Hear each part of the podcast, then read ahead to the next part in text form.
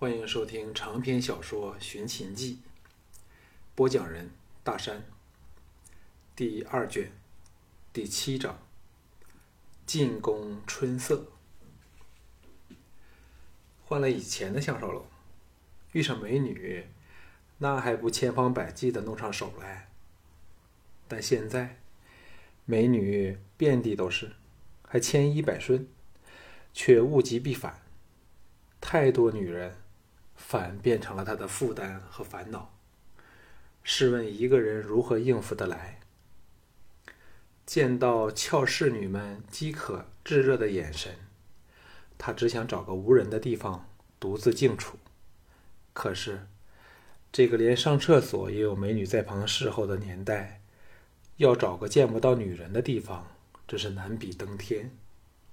他逐渐明白到，这里的女人。为何如如此容易一拍即合？关键在于通讯的问题。在现代，只要交换电话，便随时联络得上；而在古时代，送信靠的是人力，那只是有身份的人的玩意。一面之缘后，往往以后再无相见之日。所以，白羽女。姨娘见到他后，便追在后面，找寻欢好的机会，否则，便可能就此缘尽。这些宫女也有同样的情况。项少龙也不是不想满足他们，可是，只是一个雅夫人，也叫他应接不暇，还怎能去抚慰其他女孩子？在华丽的御殿洗澡时。雅夫人行宫内的八名侍女全体出动，脱光衣服到池内侍候她，又为她遍体按摩。以项少龙这么风流的人，这时也不敢稍有逾越，怕惹来不可收拾的局面。侍女不断的把滚热的水注进池里，蒸汽升腾，把浴殿弄得像个蒸汽浴的封闭空间。春莹等四婢也常有服侍他沐浴，但身上总留有制衣一类的东西，绝不像这些宫女的全无遮掩。可见宫廷的生活远比民间的富士更是淫碎荒唐。但无可否认，项少龙这一刻却感到非常的松弛和享受。令他放心的是，没有他做主动。这八位漂亮的热女郎都不敢对他做出非分、非过分的调引，但借故以肉体来揩揩揩擦擦，就在所难免了。像项少龙这样的样貌体魄，赵人里何曾得见？浴罢，项少龙伏在池旁的一张榻上，有八对玉手为他擦上香油和细意按摩，舒服的他连眼都张不开来。人生至此，夫复何求？步声响起，雅夫人来到榻旁，挨着他坐下，伸出牵手抚弄他长的已可及肩的浓黑头发，笑道：“他们都是由由我府，都是由我从府内挑选出来的女士，既精巧又美丽。旅程中便是由他们和我侍候你。”给点甜头满足他们吧，他们会更加尽心尽力呢。八女俏脸均红了起来，低头羞笑，谁都看得出他们是千恳万恳，求之不得。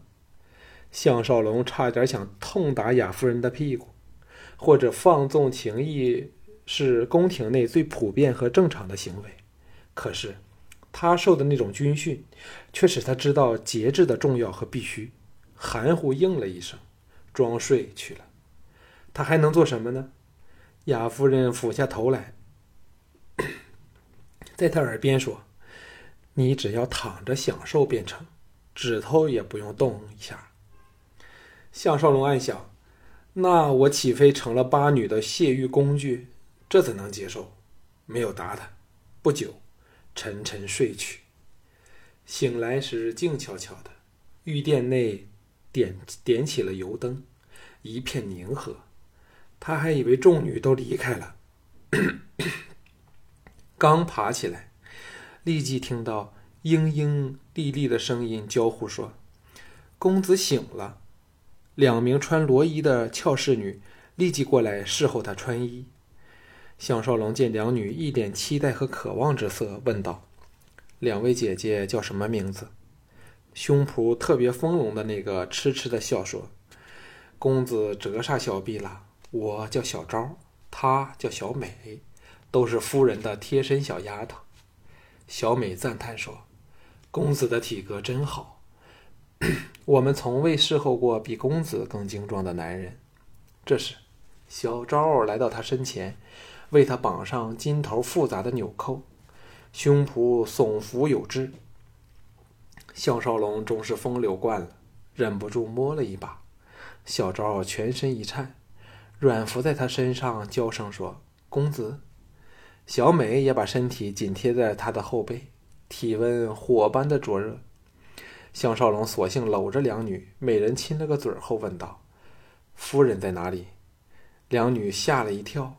忙继续为他穿衣，小昭惶恐地说：“ 贱婢该死，夫人吩咐你醒来，便要领你去见她的。”项少龙大喜，知道暂时不需怕给他们缠着做爱了，又横竖开了个头，索性两手东摸一记，西捏一记，弄得两女娇吟连连时，才随他们出去。雅夫人娴静地在。餐几旁等候着他，见他来到，跪在席上，以甜甜的笑容，妻子侍候丈夫般的礼节，恭迎他入座。两人并肩坐在机的一边，侍女们流水般的奉上酒菜。雅夫人为他斟酒，笑语说：“活了这么多年，雅儿还是第一次感到身有所属的快乐。刚才，坐在这里等你。”一点儿不觉得时间难过，没有半分的空虚或者沉闷，因为人家知道有你在身旁。小昭等八女分两组，跪在入门处的两旁，八对俏目不时地溜到项少龙的身上。雅夫人扫视了八女后，含笑说：“雅儿是你的人了，他们亦变成了你的私产。若有兴致。”就当着雅儿面前和他们戏耍起取乐取乐吧。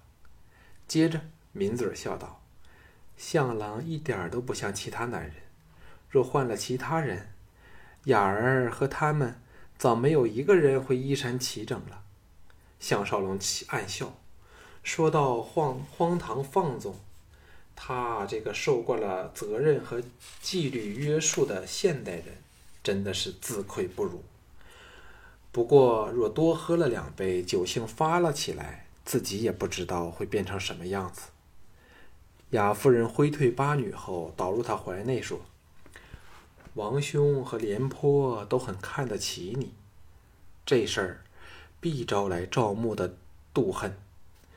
尤其他刚才派人来招我，给我言言辞拒绝了，必会更添恨意。”虽说他现在因你有利用价值，不会随便的反转脸皮，但始终会布局害你。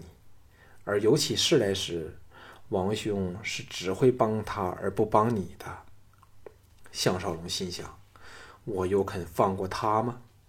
想起舒儿之死，怎能释怀？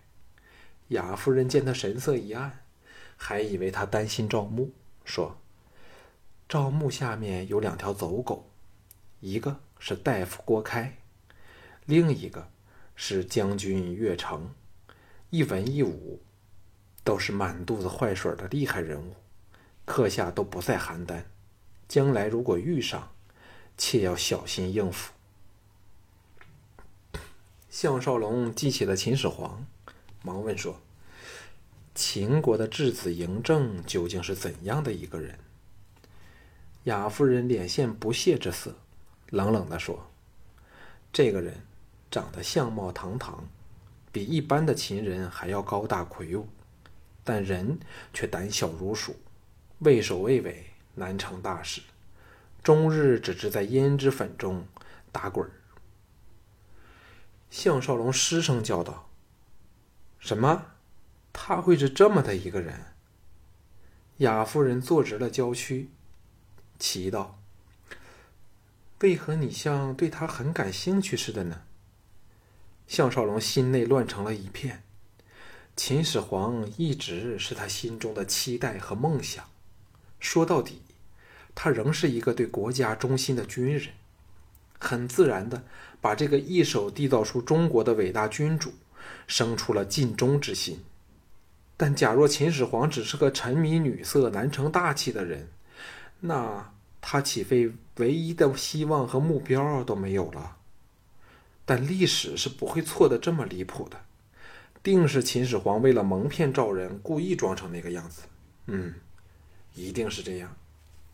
想到这个解释，轻松起来，应道：“秦国现在这么强大，所以我对他们分外感兴趣罢了。”雅夫人没有起疑，说：“秦人最野蛮，只有他们才可下手屠杀数以万计的降族，对女人更是粗暴淫虐。所以听到秦兵要来，没有人不害怕的，宁死都不肯落在他们手中。”项少龙忍不住又问道：“嬴政这个人的体格好吗？”雅夫人伸手摸上他宽宽壮的胸膛。媚笑道：“比起你来，差得远了。若有人告诉我他刚死掉了，我绝不会惊讶。像他那样无时无刻不拥美作乐，能待到现在已是奇迹了。登几级石阶都要喘气儿呢。”接着轻叹道：“这也不能全怪他。一来，其母赵姬对他宠溺过度；更要命的是。”赵牧等故意诱他沉迷酒色，十一岁便教他饮酒作乐，又不断的送他各国的美女，这样一个无知孩儿怎能把持得住？这一次，项少龙真的是目定口呆。健康这东西是假装不来的呀！难道历史错了？嬴政并非秦始皇？至此，心情大坏，在雅夫人手上连喝了三杯烈酒，又灌了雅夫人几杯。雅夫人不堪酒力刺激，开始放荡起来。项少龙心情郁结，也需要用刺激来麻醉自己，主动招了八女进来，逐一灌酒取乐，终于学足了赵国的王族公卿，过了最荒唐的一个晚上，到最后。连他自己都忘了曾和谁发生过肉体关系。没有了秦始皇，难道就这么常在赵国混下去？就算应付得了奸人赵牧等的陷害，迟早还不是给秦兵宰了？明知将来是这样的命运，今天又怎能快乐的起来呢？这时，他真的有点明白，为何各国的王侯贵族要过着只有今朝的颓废生活了。因为谁都不知道，明天是否能仍能享受眼前的这一切。第二天，他爬起床时，又变得精神爽朗，使得还要继续休息的雅夫人和众女称奇不已。项少龙暗得自己荒唐，抛开了秦始皇的事儿不想，梳洗之后，走到宫中的教场，苦练了一会儿骑射。其他的禁卫将兵都对他是既从目又恭敬，当然，就算妒忌他，也不敢摆在脸上。谁不知道他成了赵王身边的红人儿？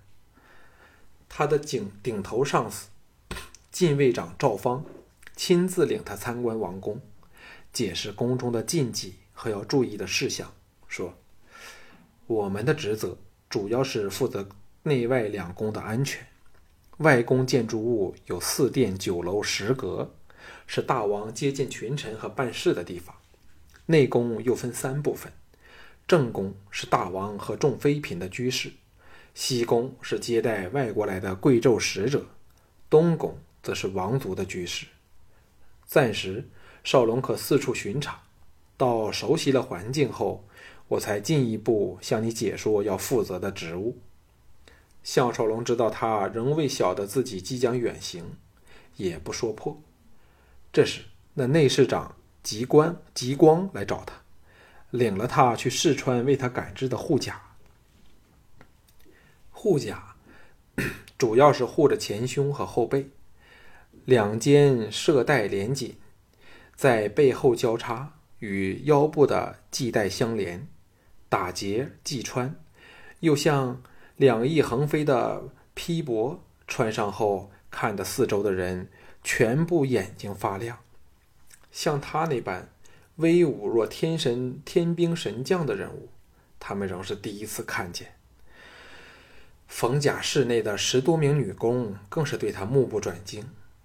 项少龙已习惯了给女人看，暗笑：以前是他看女人，现在却是女人看他，这也可算是世界轮流转了，由现代转到古代。他又戴上头盔，最顶端是两片半圆形的甲片，合坠成圆圆形的平顶。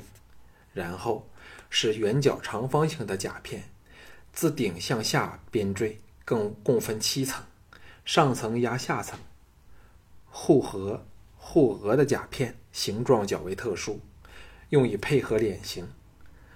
额部正中的甲片向下伸出直条，护着眉心突出的部分，可能是怕被人从后斩首。对后颈的保护更是严密周详。穿上这禁卫将官的制服后，自己都觉得好玩，忙走了出去，四处巡逻。另一名同级的带兵卫程旭，自告奋勇陪着他走了一会儿，来到正宫入口的大牌楼处，向守门的十多名禁卫介绍过项少龙后，把他拉到一旁，说：“大家都是兄弟了，有些事儿不能不对你说。”千万不要独自进入正宫，越多人陪着越好。项少龙大雅，追问原因。程旭低声说：“正宫内除了宦官外，妃嫔和侍女超过了五百人。闲着无聊时，什么事都做得出来。像你这么威武的壮男，给他们看到，哪还肯放你出来？”那可不是说笑的事儿。项少龙倒抽了一口凉气，原来如此，皱眉说：“大王不管这些事儿吗？”程旭别有深意的苦笑说：“大王连自己的妃嫔都没空去理，哪管得了这些事儿？有家人在京城的还好一点儿，可借回家探亲，找人鬼混。”外国献来的女子，连宫门都不准踏出半步。见到男人，那还不如狼似虎。项少龙自然明白他的意思。赵王对女人哪有兴趣？想起雅夫人的八个侍女，心想她们可能算是非常温柔斯文的了。再聊了几句后，溜回雅夫人的行宫去。刚走到东宫的区域，两名美丽的宫女追了上来。跪禀道：“小婢们等了兵卫大人半天了。倪夫人，请兵卫大人相见。”项少龙大感头疼。程序虽有警告在先，可是以为危险地区只限于正宫，怎知道这东东宫也不是安全地带？硬着心肠说：“哦。”请代我向倪夫人请罪，卑职有急事要赶去面禀雅夫人。边说边走，匆匆逃去。两宫女还想追来，他早已去远。沿途自是遇上了不少的宫娥贵女，见他们眉目传情，吓得项少龙是眼观鼻，鼻观心，直到走入雅夫人别宫的范围，才松了一口气。步入厅内，其中两名峭壁欣然迎来，为他脱盔解甲。项少龙忘了他们的名字，问道：“两位姐姐叫什么名字？”两女昨晚和他胡混了整夜，知道他随和。其中之一白了他一眼，撒娇说：“公子就只只记得小昭和小美，人家身体都给了你，还记不着人家的名字。”项少龙心想，自己连曾否和你发生肉体关系都弄不清楚，哪还记得你的名字呀？伸手到他的肥臀拍了两记，笑道：“昨晚满意吗？”两女含羞点头。项少龙大乐，暗想：可能糊里糊涂的破了陶芳连遇七女的记录，自己真的不赖，只是以前没有机会尝试吧。另一女说：“她叫小紫，我叫小玉，公子不要忘记喽。”两项少龙念了两遍后说：“夫人在哪里？”小玉说：“夫人亲自下膳房给公子做饭。”小紫笑道。我们服侍了夫人这么多年，还是第一次见她这样呢。项少龙心想，他弄出来的东西必然是非常难吃，但亦是心中感动，想起了乌家的妻婢，顿感相思之苦。自己在这里以红未翠时，他们却要独守空房，真是不公平。小玉压低夫人说：“压低声音说。”三公主来探夫人，现在也在膳房里。宫内除了雅夫人，就属她最美了。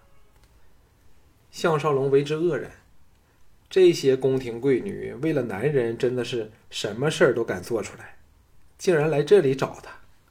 无奈下，唯有随两臂往膳房走去。刚走入内轩，雅夫人和另一个宫装美女由膳房处走出来。与他碰个正着，项少龙和那绝不超过十七岁的美女目光相触，两人的眼睛都同时亮了起来。这个三公主长得非常贵气，婀娜娉婷，虽没有雅夫人魔鬼般的身材，但骨肉匀挺，姿态优雅，像一朵珍贵的鲜花。文静中充满了撩人的风姿，见到项少龙，露出了美丽的微笑，会说话的眼睛像在向他殷勤的问好。他的衣服袖子很宽，下摆长长的拖在地上，香肩披着精绣的大围巾，发发簪发髻精巧有特色，在鬓角又用丝线穿成的珠花垂在两旁。薄遮双鬓，使她分外的娇俏多姿。弯曲的梳子装饰在头发前端，左右各插了三支簪，额头中央点了一颗朱红色的美人痣。使项少龙眼睛放光的原因，是他不像他心中所想的淫娃荡女。只见他气朗神清，有种玉洁冰清、雅丽高贵的动人气质。和美艳不可方物的雅夫人并肩俏丽，真是春兰秋菊各擅胜场。当他发觉项少龙目不转睛地打量着他，俏脸一红，低垂粉颈，却没有丝毫不悦之色。一股少女健康的幽香隐传鼻内，项少龙忍不住大力地吸了一下。雅夫人白了他一眼后，为两人做了介绍。项少龙连忙对着金枝玉叶行礼。雅夫人把三公主请入内轩坐下后，拉着项少龙到一旁低声说：“无论他赵倩对你多么有意思，你也绝不可以坏他的贞操，因为，他这次会随团嫁到魏国去，做楚军的正妃。”魏人若发觉他并非完璧，会把他退回来，那时你便立即大祸临头了。项少龙这次是真心的叫可惜，无论他已拥有多少美女，仍然强烈的感到这是天大的憾事儿。雅夫人陪着项少龙走进轩内去，三公主赵倩盈盈站起，避开项少龙的眼光。轻轻地说：“夫人，赵倩要回去了。”项少龙心想：少见点面也好，否则越看越舍不得，就惨了。这叫这赵倩，给人一种既文静又很有涵养的内在美的感觉。雅夫人也不挽留，把她直送出门外去。回来时媚笑说：“向郎的魅力真是我们女儿家没法抵挡，连赵倩 都不免，为此匆匆逃掉了。真想看你有没有本领收拾魏国最著名的美人石才女。”项少龙祈祷：“石才女。”雅夫人拉着他坐到席上，靠了过来，紧缠着他的脖子，娇媚地说：“不要以为他姓石，只是他才高八斗，十六岁便以闻名惊动四方。但他虽生得有倾国倾城之色，却从不把任何男人看在眼内。到了今年满二十岁了，仍不肯嫁人。各国求他青睐的名公子。”均一一的铩羽而归，所以有传她是天生的使女，不会对任何男子动情。越难到手的东西越珍贵，此事儿自古已然。项少龙大感兴趣的问道：“就算她不想嫁人，可是这事儿能由她做主吗？”雅夫人笑道：“心动了吗？”他和秦国著名的美人寡妇可说是各有千秋，都能以保持贞洁而大大的有名。石才女能保持超然，全因她的琴技和文采，无人能及。见到他的人都要自惭形秽，所以魏王和信陵君都非常的维护他。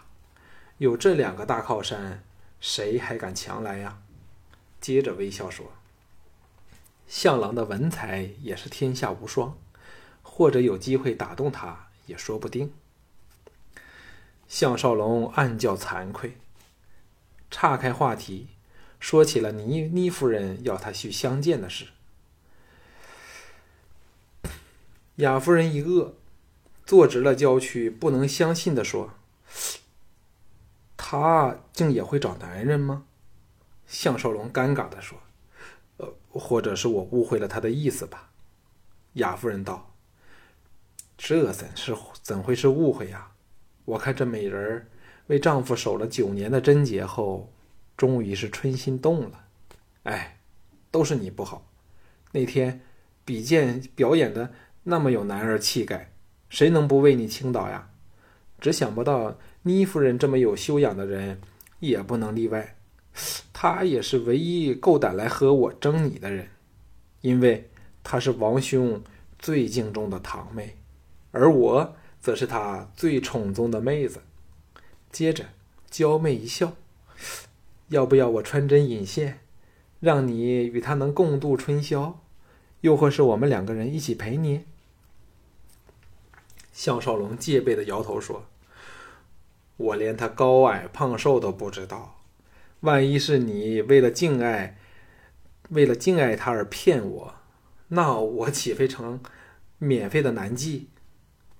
像雅夫人对他的新鲜用语“免费男妓”一时听不懂，想了半晌，才笑的是花枝乱颤，伏在他肩上喘气说：“哎，我的兵卫大人，小雅怎敢骗你呢？不怕受责被罚吗？要不要？”人家带你去看看货色，我也想看他被揭开心事的窘态呢。项少龙大感不妥，郑荣说：“不准你胡来！若你利用我使倪夫人难堪，我绝不放过你。”雅夫人坐直了身体，委屈的说：“人家不过想你在复位前多点玩乐的机会罢了。”项少龙伸手搂着她的香肩，进行了个。充满挑逗性的长吻。待雅夫人彻底融化时，才柔声问道：“柔声说，不要以为我跟其他男人一样无美不欢，我还要保持体力，为这次复位初始做好功夫，明白了吗？”雅夫人早给他吻的是全身发软，意乱情迷，含糊的嗯的应了一声，钻入他怀里去。侵蚀着他健壮的胸肌。这时，小昭来报说乌家有人来找他。项少龙站了起来，雅夫人也起立说：“对不起，我奉了王兄之命，要在旁听着才行。”接着媚笑说：“奴家当然什么都不敢泄露的。”项少龙潇洒的耸耸肩，摆了个毫不在乎的姿势。那漂亮的动作，看得雅夫人和小昭两女俏目放光时，这才往外走去。事实上，他的言谈举止和这时代的人有很大的分别，那形成了他别树一格的风格和魅力。俊俏比他犹有过之的连俊、连晋，在情场上败的是一塌糊涂，并非偶然。刚走出厅外，一团火热夹着芳香撞入他怀里，并失声痛哭起来。当然是乌家的大美人儿。廷芳小姐，陶芳站在厅心，做了个无奈的姿态。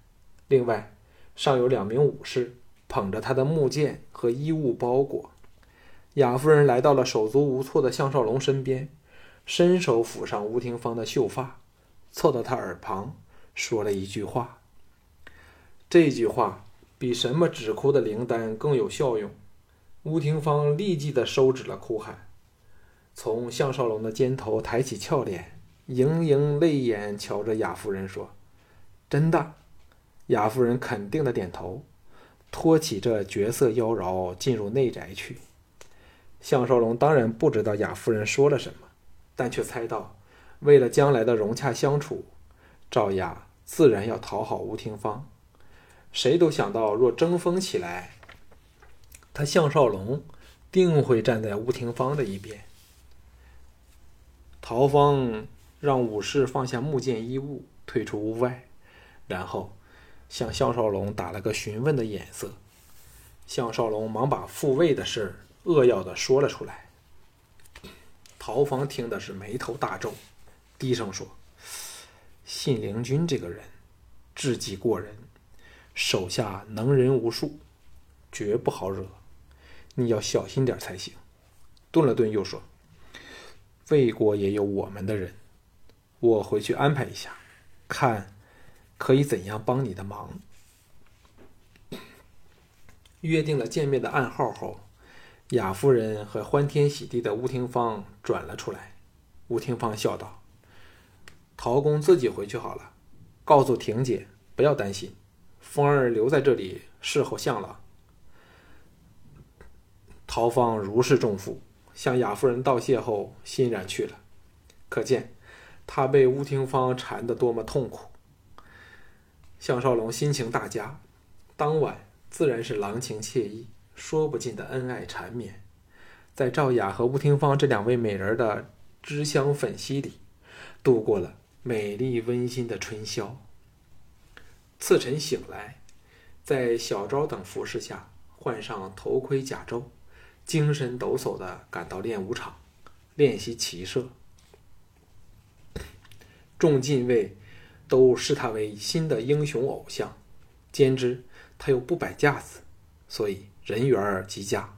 当他策马疾驰，弯弓搭箭，命中靶心时，全场轰然喝彩。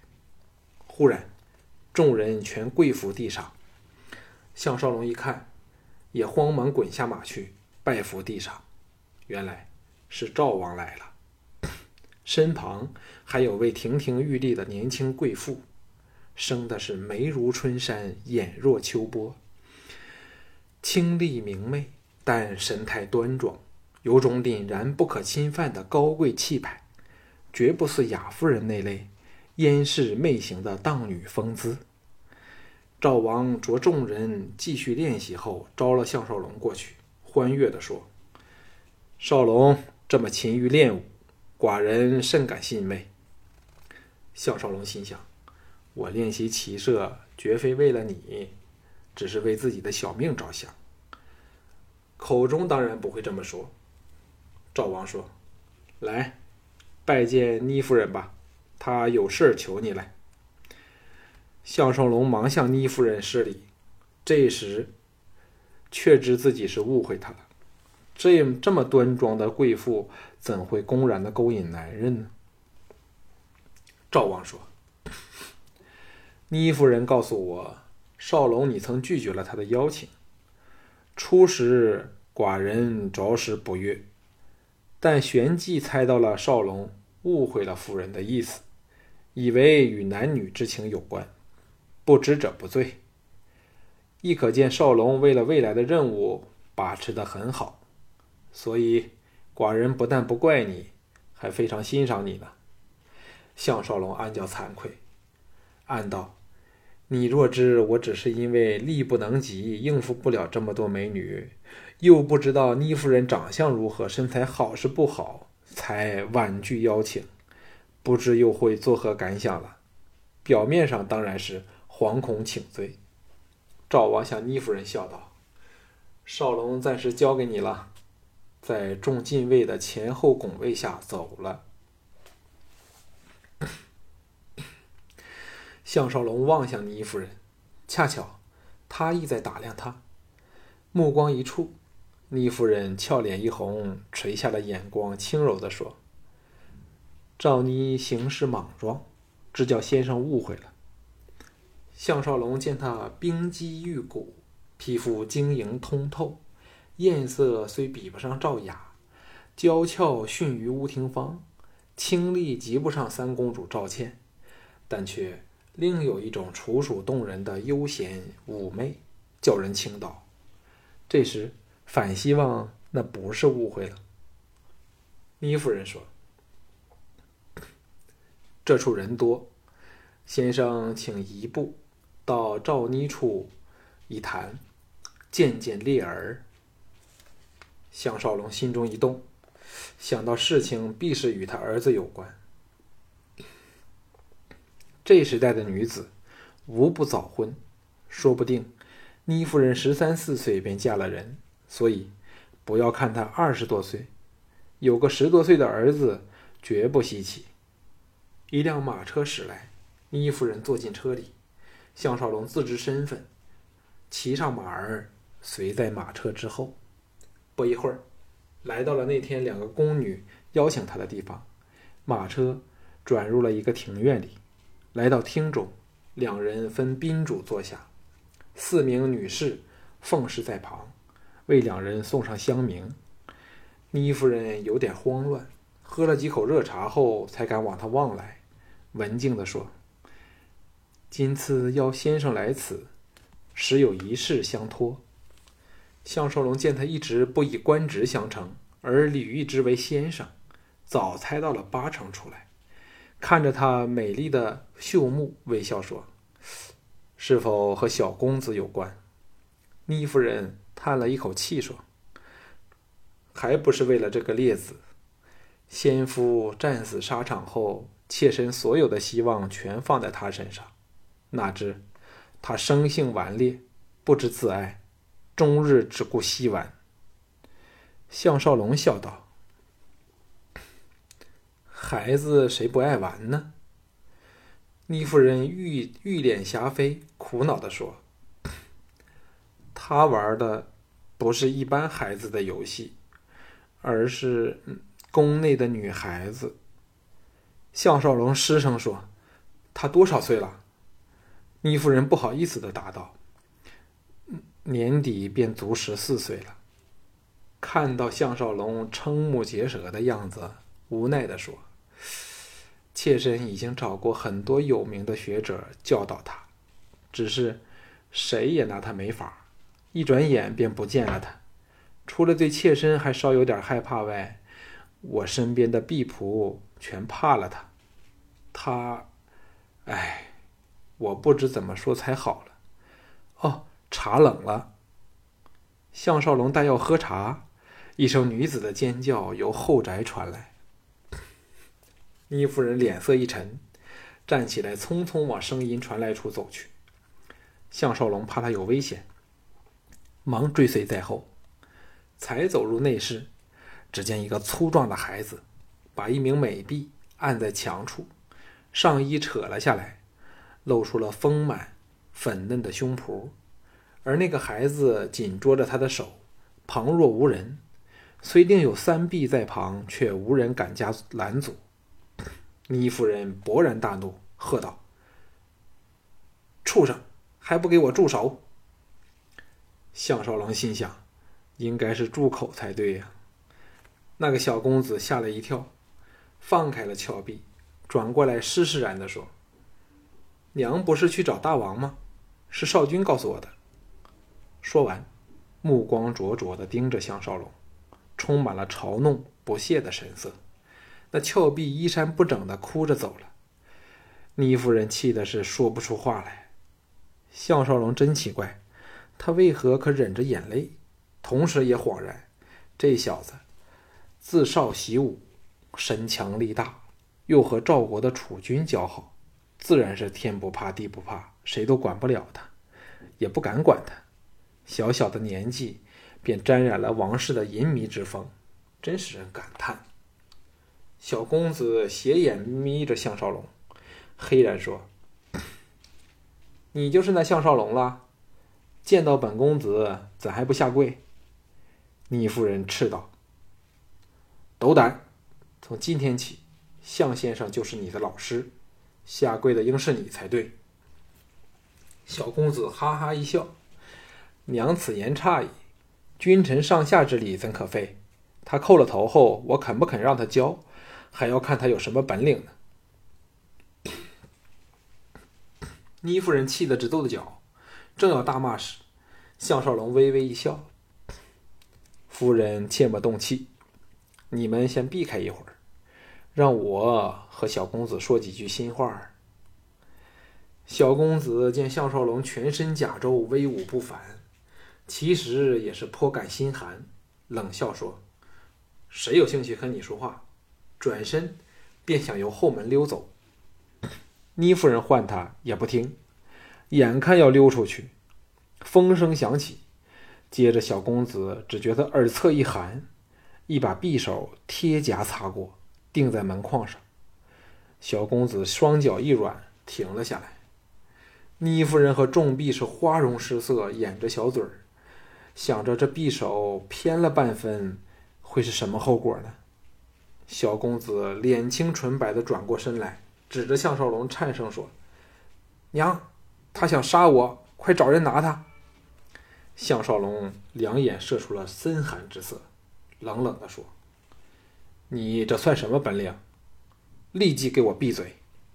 明天早上我来时，若见不到你乖乖的在书房等我。”无论你躲躲到天脚底下，我要把你找出来揍一顿。走吧，小公子气得小脸煞白，狠狠一跺脚，恶兮兮的指着他说：“好，我们走着瞧。”掉头溜出后门，转眼走了。项少龙哪哪会把这个小子放在心上，趁机向倪夫人告辞。倪夫人垂头低声说：“那杯茶你还没喝呀？”项少龙暗想：“美人儿，你动心了吗？”潇洒一笑，到门框处拔回了陶芳的匕首，心中有了个主意。说到射箭，可能很多人比他出色，但是掷飞刀嘛，却没有人及得上自己。可是飞刀携带不方便，若改用以前特种部队惯用的五寸钢针，那随便带上数百枚在身上也可办到。杀伤力更可怕。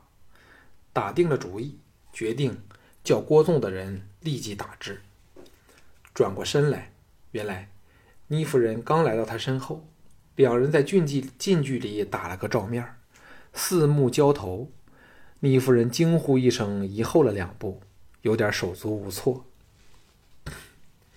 这世上最令男人动心的，就是当贞洁高贵的成熟美女。芳心出动的时刻，项少龙也不例外。若非有其他侍女在旁，定是忍不住上前挑逗他。可那并不是心怀不轨，要把他弄上床榻，而是想看他那六神无主的诱人样。倪夫人说：“先生请。”项少龙随他回到前厅，喝了由他亲手为他换过的热茶，再次告辞。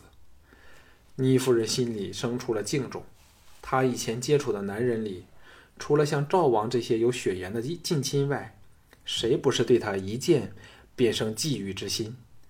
一方面，他们爱她美丽的肉体；另一方面，也可向人夸耀，征服了她的杰妇的魅力。她最憎厌的，就是那些色眯眯的嘴脸，只有眼前这轩昂和充满英雄气概的男子。才使他感到不那么厌烦。刚才他掷出飞刀那种充满了自信和力量的英姿，连他止水不波、厌倦了异性的芳心，也不由得怦然而动。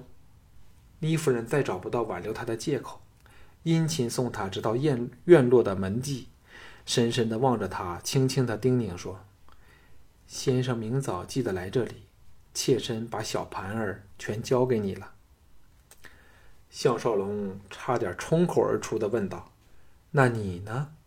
可是，当然不敢如此无礼，微微一笑说：“我教孩子的方法，可能不会是你想象的那样，希望夫人能接受才好，否则，可以随时把我解聘。”倪夫人欣然说：“只要是先生的方法，妾身无不接受。”啊，妾身真大意。忘了向你问及报酬的问题，项少龙哈哈一笑，大步走出门外，声音传回来说：“我为了一个慈母对儿子的爱而做的，那就是酬金了。”